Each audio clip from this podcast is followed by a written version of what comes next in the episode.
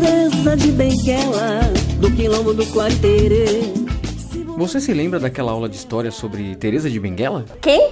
Calma, eu também não tive essa aula na escola. Teresa de Benguela é, assim como outras heroínas negras, um dos nomes esquecidos pela historiografia nacional. Ela foi a escrava que virou rainha e liderou um quilombo de negros e índios no Brasil. Mas você deve estar se perguntando por que estamos falando nisso. É que o mês de julho marca uma série de ações que celebram a luta das mulheres negras na nossa sociedade. No último dia 25, por exemplo, foi o Dia Internacional da Mulher Negra Latino-Americana e Caribenha. A data foi criada em 1992 como forma de reconhecimento da importância da mulher negra na sociedade. No Brasil, essa data também se tornou o Dia de Teresa de Benguela, para relembrarmos essa personagem da nossa história marcada por coragem e resistência.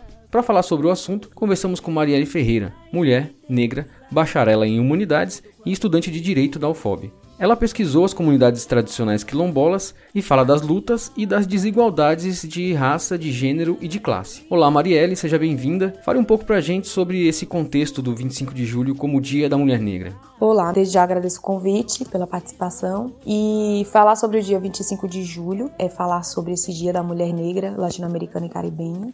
É também pensar o Dia Nacional de Homenagem a Teresa de Benguela aqui no Brasil, que foi uma líder quilombola, em que após a morte do seu marido, ela lidera esse quilombo, né, constituído por negros e indígenas. É através aí da sua organização, essas pessoas que foram perseguidas, né, conseguem sobreviver por duas décadas, né, sobre a sua liderança. É falar sobre luta, é falar sobre resistência, é mostrar que apesar das opressões sofridas por nós, mulheres negras, nós lutamos, nós resistimos, nós criamos estratégias e também tira essa invisibilidade e esse silenciamento é, de nós, mulheres negras, pensadas enquanto mulheres que não contribuíam politicamente, socialmente, economicamente, artisticamente. Com relação às populações quilombolas, você percebeu que, que essa personagem da Teresa de Benguela tem se tornado uma referência na formação da identidade das mulheres negras?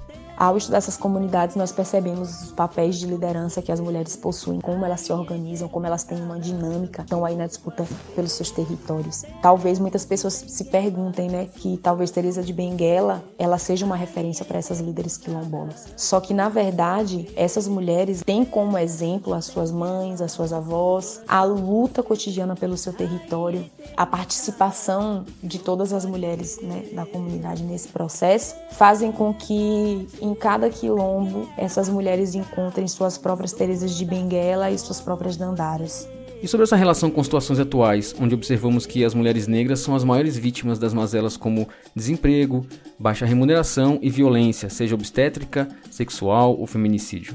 Quando nós paramos para analisar que 54% da população brasileira é negra, segundo o IBGE, nós paramos também para refletir onde essas pessoas estão colocadas na nossa sociedade. Quais são os lugares que essas pessoas estão ocupando? Elas têm acesso à saúde, elas têm acesso à educação, elas têm acesso à segurança, elas têm acesso ao lazer de forma digna? Quais são os locais que essas pessoas ocupam? Por exemplo, quem são os médicos, quem são os engenheiros, quem são os juízes? Quando a gente adentra os espaços, nós percebemos que os motoristas, as empregadas domésticas, enfim, são sempre pessoas pessoas negras, né? Onde nós estamos? Que papéis nós representamos nas novelas, nos filmes? Qual é o padrão de beleza que é imposto? Nós estamos dentro desse padrão de beleza? Onde nós estamos, né? Onde essa população negra ela está colocada? Onde essas mulheres negras elas estão colocadas?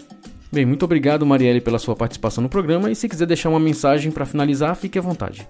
Então, para finalizar, o que eu tenho a dizer é que nós, enquanto mulheres negras, precisamos nos unir nos fortalecer para lutar contra essas opressões, para lutar contra o racismo que molda nossa subjetividade, que diz que nós não somos capazes, que nos colocam enquanto corpos desvalorizados e lutar né, e resistir diante desse contexto é, racista e machista. Plínio Rodrigues para o programa Rolê.